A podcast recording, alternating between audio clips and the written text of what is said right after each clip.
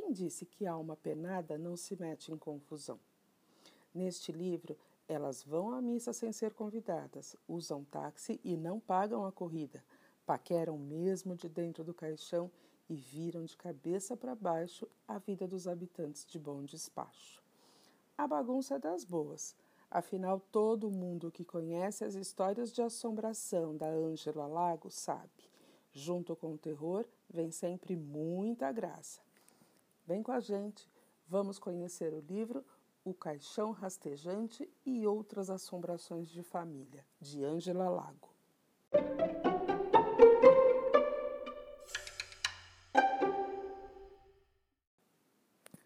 Assombrações da cidade.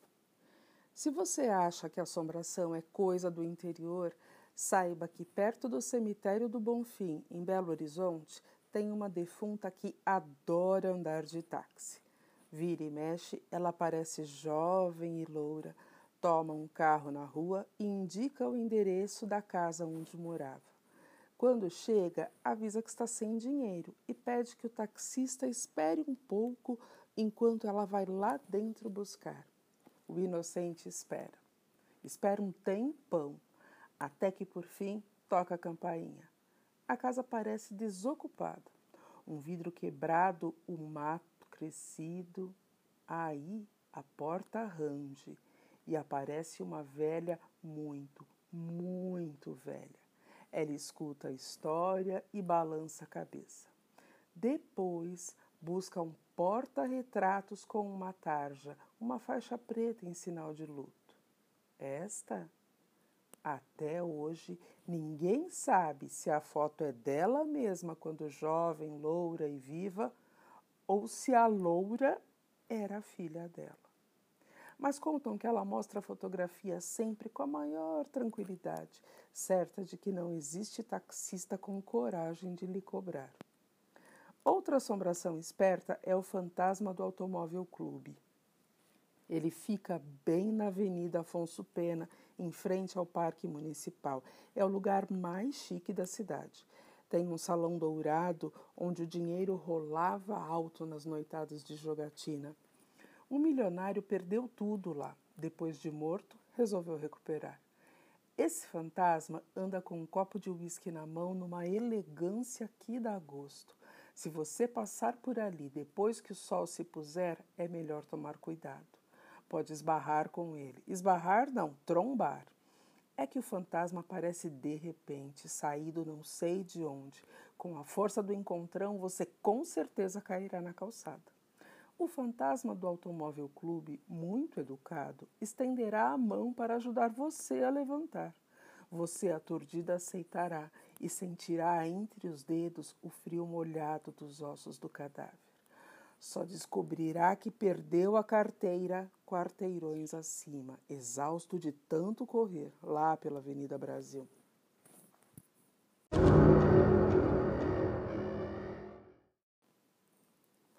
Tia Camélia. Tem gente que vai jurar que já escutou esta história. Escutou mesmo. Não é nenhuma novidade, é fato aconteceu com a tia Camélia.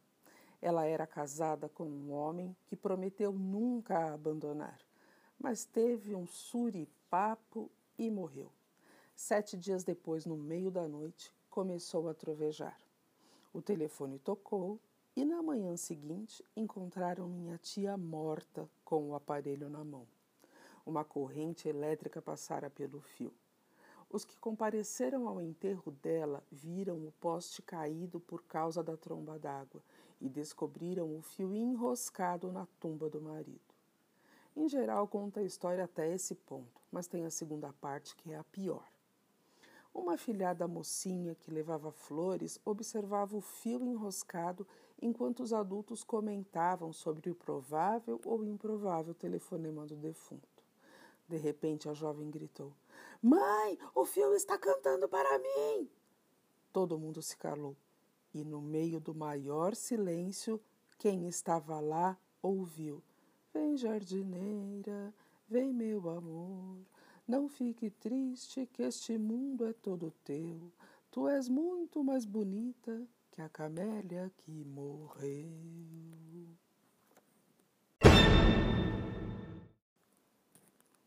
Minha bisavó. Minha bisavó, de bom despacho, nunca saía desacompanhada.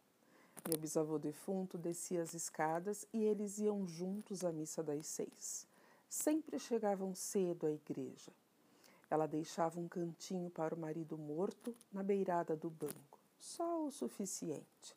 Se deixasse um espaço maior, algum desavisado poderia sentar-se em cima do falecido. Na hora da comunhão, esperava que ele se levantasse primeiro, tudo cronometrado para evitar trombadas e atropelos. Mas aquela história que todos aceitavam como fato da vida ou da morte incomodava o padre novo, que era moço de fora. Então, o sermão ele repetia: As almas não ficam na terra. E minha bisavó pigarreava em seguida. Numa festa de batizado, o padre tentou outra estratégia. Sentou-se ao lado de minha bisavó com o cuidado de deixar uma cadeira vazia entre ambos. Depois colocou uma xícara de chá para ela e outra na frente da cadeira vazia. A senhora devolveu ao padre a segunda xícara. Não carece. É verdade, o padre aproveitou a deixa. Seu marido falecido já está na glória de Deus. Ele tão pouco precisa ir à missa. Ela pigarreou.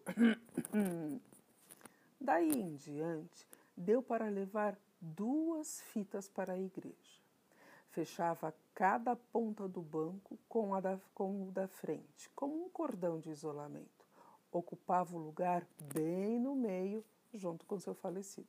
Sobrava espaço para outros parentes mortos que quisessem comparecer.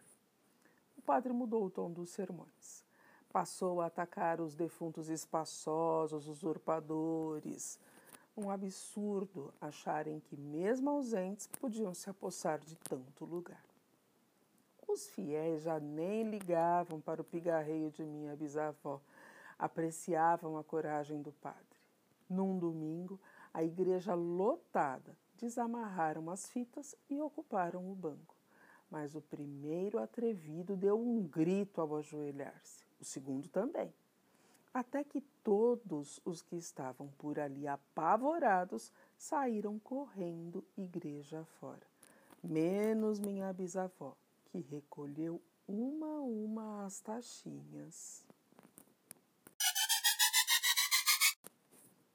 Luzes. A cidade de Luzes, perto de Bom Despacho, conhecida por não ter homem bonito, também não tem trem. Mas numa madrugada de neblina, sexta-feira santa, um trem apitou e chegou. Depois de um tempo, apitou de novo e partiu. Foi nesse dia que apareceu um moço de terno na rua, chapéu enterrado na cabeça de tal forma que os olhos se perdiam na sombra. Ele tinha um garbo, um andar aprumado, uma maneira tão viril que seduzia. As moças o olhavam, esquecidas de noivos, namorados, maridos. Entre elas, Marinalva. Essa, mais que todas, deu para segui-lo de longe. Parecia bêbada, o olhar meio pasmo. Logo, o noivado dela, que até então parecia eterno, estava rompido. E depois de uns meses, a barriga da Marinalva começou a inflar. O mal-estar tomou conta da cidade. Engraçado é que nunca ninguém os via juntos. Ele caminhava à frente, parando a cada janela para o comprimento furtivo de cabeça que tonteava quem o espiasse, e Marinalva um pouco atrás a segui-lo, a boca um pouco aberta de tanto abandono, quase sonâmbula. A história continuou assim, sem outras novidades, meses e meses, enquanto a barriga de Marinalva empinava mais e mais, e a criança não nascia. A família de Marinalva consultou o padre, o médico, o pai de santo, o prefeito, o vereador. O moço é o dito cujo, eles respondiam em voz baixa e balançavam a cabeça amedrontados e impotentes. Até que finalmente Marinalva entrou em trabalho de parto. Gritou e gemeu e gemeu e gritou mas só nasceu um ar morno e sem forma. Depois disso, nunca mais ninguém viu o, cara de terno que evaporou, feito filho, ou com filho, sei lá. Só sei que os homens de luzes que antes falavam com tanto temor do dito cujo deram para rir do pai de vento.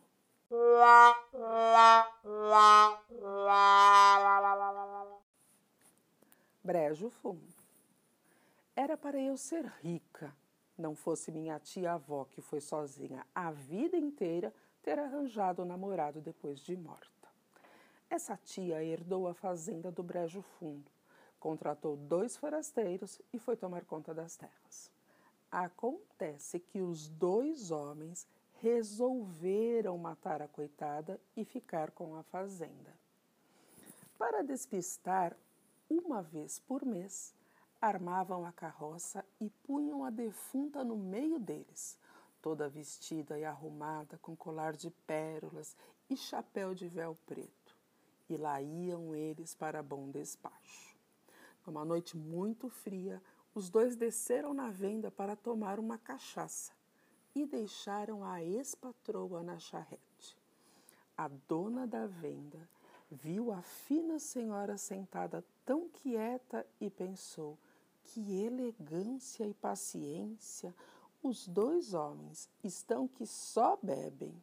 E ela espera sem reclamar. Eu devia me casar com uma mulher assim. Deixou o ajudante no balcão e tratou de chegar até a carroça para conquistar minha tia. Puxou conversa e nada de ter resposta. Que séria! A essa altura já estava entusiasmado e com uma curiosidade enorme de ver o rosto dela de vez e de perto. Posso? perguntou já levantando o véu. Foi então que ele percebeu que flertava com uma prumada defunta. Não pense você que a novela acaba aqui. O cara era muito caprichoso. Ele resolveu assumir o lugar da morta.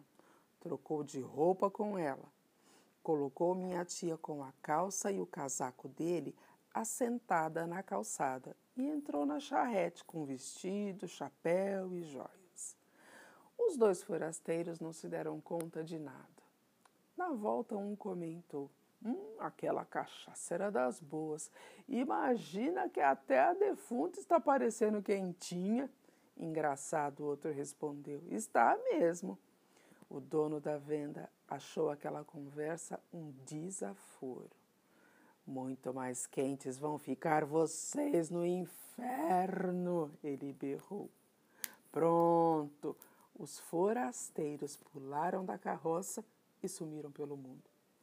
Foi assim que a fazenda do Brejo Fundo, com carroça e tudo, acabou nas mãos do corajoso.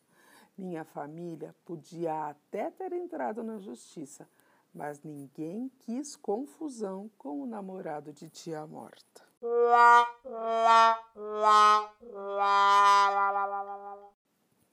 O esqueleto do canavial. Um dia, um primo andava pelo canavial e deu de cara com um esqueleto.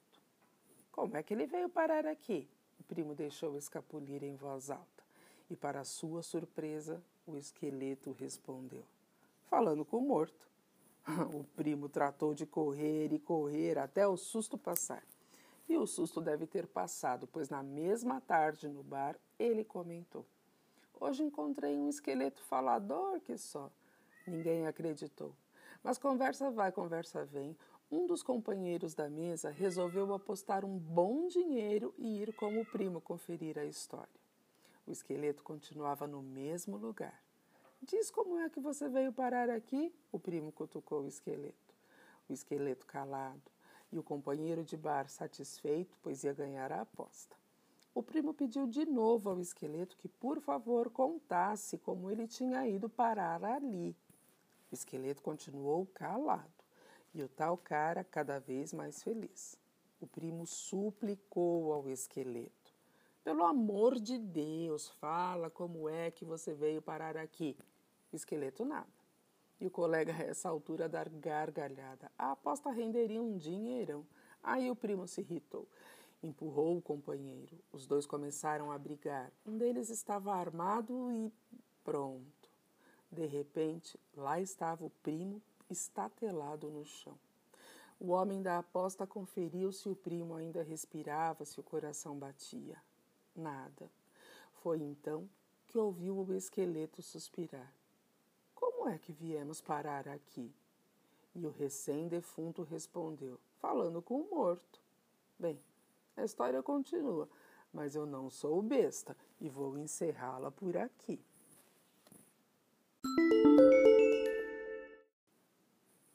Quer ir? O viúvo vivia choramingando que ainda amava a falecida, que tudo o que queria era ir para junto dela.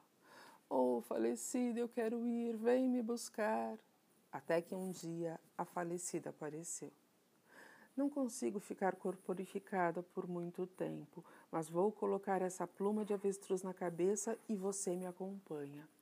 O viúvo foi atrás da mulher, que logo ficou invisível, mas ele via a enorme pluma flutuar. Atravessaram um longo campo até chegar a um rio grande e caudaloso. A pluma foi em frente pelas águas, mas ele voltou para casa choramingar. Oh, falecida, você sabe que eu detesto água fria, além de não saber nadar. Parece que não quer me levar. Lá pelas tantas, a falecida apareceu de novo e colocou na cabeça uma pena de arara. E lá foi ele atrás da mulher, que logo ficou invisível. Embora a pena não fosse grande, dava para ele avistar. Subiram um monte e chegaram à beira de um abismo.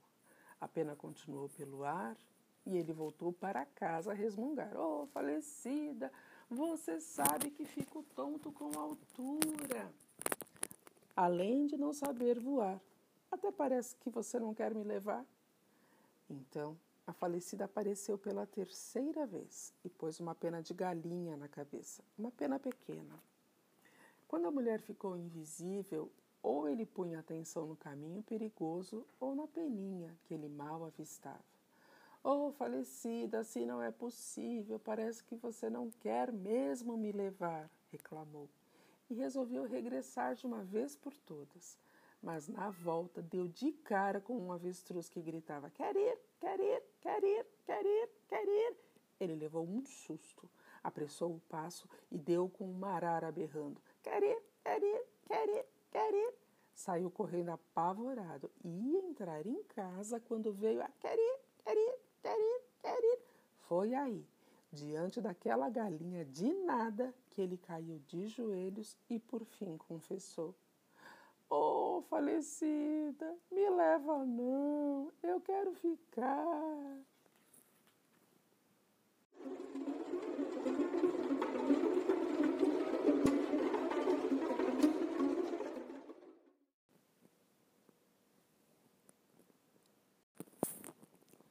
Companheiro.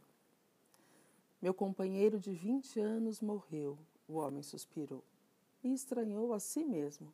Sentia-se leve. O cachorro tinha subido a escada do sobrado mais devagar do que de costume, e antes de chegar à porta começou a tremer e a respirar ruidosamente. O dono se agachou ao lado e ficou ali até o bicho morrer. Em seguida, entrou no sobrado e telefonou para a clínica veterinária. Por favor, venham buscar um cachorro. Meu, parece que morreu do coração. Assentou-se na poltrona, colocou as pernas para cima e mais uma vez se surpreendeu. Sentia-se bem. O companheiro inseparável morto e ele com vontade de brindar. Paz absoluta. Os homens da veterinária apareceram, cobraram uma taxa pelo luxo e se foram com o cadáver. O dono se serviu de um pouco mais de bebida e adormeceu na cadeira.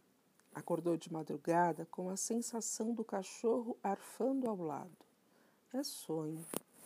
Cambaleou até a cama, tirou a roupa e dormiu de novo. O sentimento de bem-estar voltou forte na manhã seguinte. Não era necessário sair, mas saiu assim mesmo e tomou café na padaria enquanto folheava o jornal. Era um homem livre. Respirava mais fundo. Ter um cachorro pequeno, um cachorrinho, me envergonhava. Foi para a mesma praça onde costumava deixar o amigo solto por algum tempo. Não sinto a menor falta, se abismava. Alguns cachorros rosnavam por perto. Ele não levantou a cabeça do artigo, relia. Os idosos que possuem animal de estimação têm expectativa de vida mais alta. Será? Não se convencia. Foi então que sentiu o puxão na calça. Ui! Sentiu um segundo puxão tão vívido que se levantou. Voltou para casa.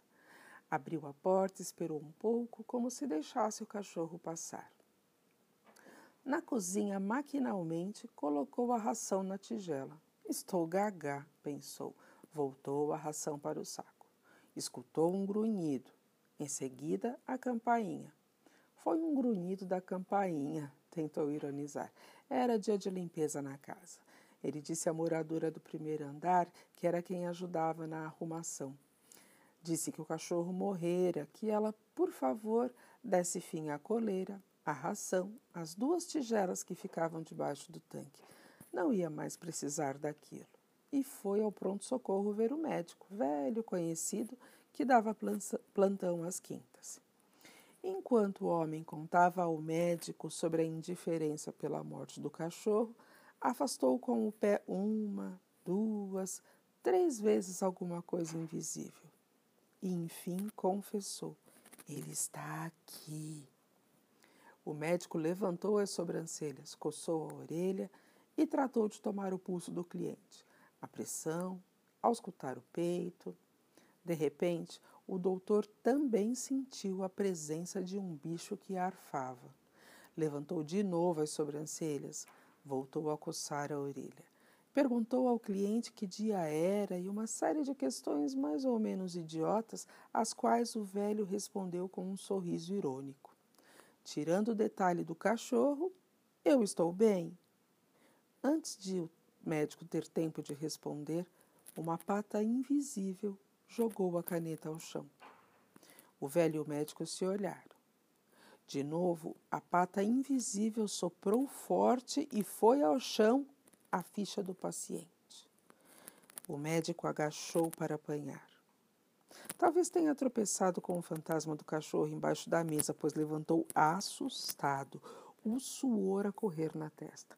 Tossiu, desabotoou o primeiro botão da camisa e se saiu com esta. Vá para casa. Você passou 20 anos com ele vivo. Pode aguentar mais alguns com ele morto.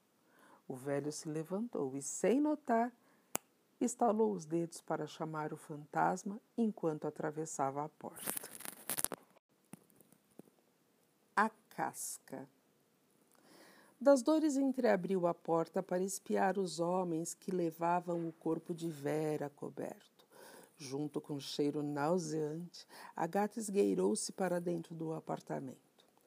Quando das dores voltou para a sala, a gata olhava encolhida debaixo da cristaleira.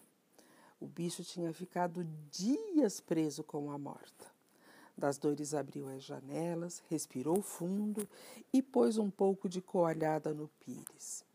Resolveu que ficaria com a gata, se não a reclamassem, e se sentiu bem com a decisão. Afinal, não era raiva que sentia pela vizinha, era só um incômodo. Vera, dona de si, distante e silenciosa, era uma velha tão sozinha quanto ela, pensou das dores. Agora estava morta. Ninguém perguntou pelo animal de estimação. Um sobrinho veio retirar os móveis. Não passaram dois meses e o apartamento estava alugado de novo. Vera tinha morrido do coração. A conversa sobre a segurança do prédio voltou ao nível de antes. Das dores que sabia o nome da gata, resolveu chamá-la de Sofia. Disse ao porteiro que com ela aprenderia filosofia, a filosofia de Vera. Disse também que não iria à reunião do condomínio, os outros que brigassem. O calor preguiçoso da gata no colo acalentava-lhe as tardes das dores saía menos. A pata da gata, Sobre sua mão, o ronronar agradecido com seu carinho, um filme na TV sossego. Das dores tinha emagrecido. Menos rua, menos sorvete, menos brigadeiro, menos pastel, sentia-se leve.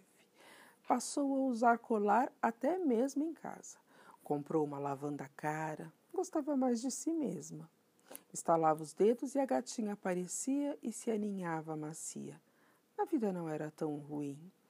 Em frente ao espelho, das dores começou a notar em si alguma semelhança com Vera. A calma, um minuto de espera antes de fazer o gesto seguinte e descobriu o jeito da gata. Notou que a nova vizinha parecia envergonhada quando a encontrava no elevador. Já fui acanhada, sim, pensava, agora era outra. Naquela tarde entrou no apartamento e, ainda com a sacola de compras no braço, chamou: Sofia! Sua voz soou diferente. Das dores estremeceu. Era a voz de Vera. E a gata não veio. Continuou no canto, sobre o encosto do sofá, sem sequer pestanejar. Das dores estalou os dedos. Nada. Estranhou. Chegou até o sofá e acariciou o bichinho. Sofia deu um miado incomodado e se enrodilhou ainda mais.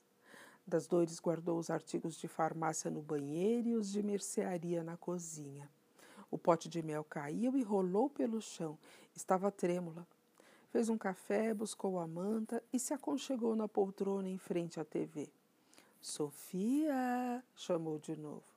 Sim, era a voz de Vera. Limpou a garganta, experimentou vagarosamente. Sou eu, das dores. Mas sua voz era a voz de Vera. Levantou-se, olhou-se no vidro da cristaleira, no espelho do banheiro. Seus olhos iam direto para o colar. Era o colar de Vera. Era igual, só agora percebia com certeza comprado na mesma loja. Estava tonta, a vista embaçava. Procurou a marca de nascença na altura dos rins, mas quando levantou a blusa, sentiu o cheiro da lavanda. Era o cheiro de Vera. Foi até a gata em busca de ajuda. Colocou-a no colo e a abraçou apertado. A gata irritou-se ao escapar, arranhou o braço de das dores. Do alto da cristaleira mostrou os dentes, o rabo em pé e arrepiado. Pensamentos fragmentados e sem sentido sobre a gata e a antiga dona atordoavam das dores. Ela mareava, ajoelhou e chorou de mãos postas, agora com uma só frase se repetindo na cabeça: Das dores e Vera são só a casca. Das dores suava, suava muito, sentia uma dor no peito que se expandia pelo ombro e pelo braço, quis gritar por socorro e do fundo da garganta saiu: Vera! A gata então pulou com unhas e dentes do alto da cristaleira em cima de suas costas. Das dores, ainda sentiu a cabeça bater com força no chão. Alguns dias depois, arrombaram a porta e retiraram seu corpo. A gata escapuliu e entrou no apartamento da vizinha, que, distraída, nem a viu deslizar por entre as pernas.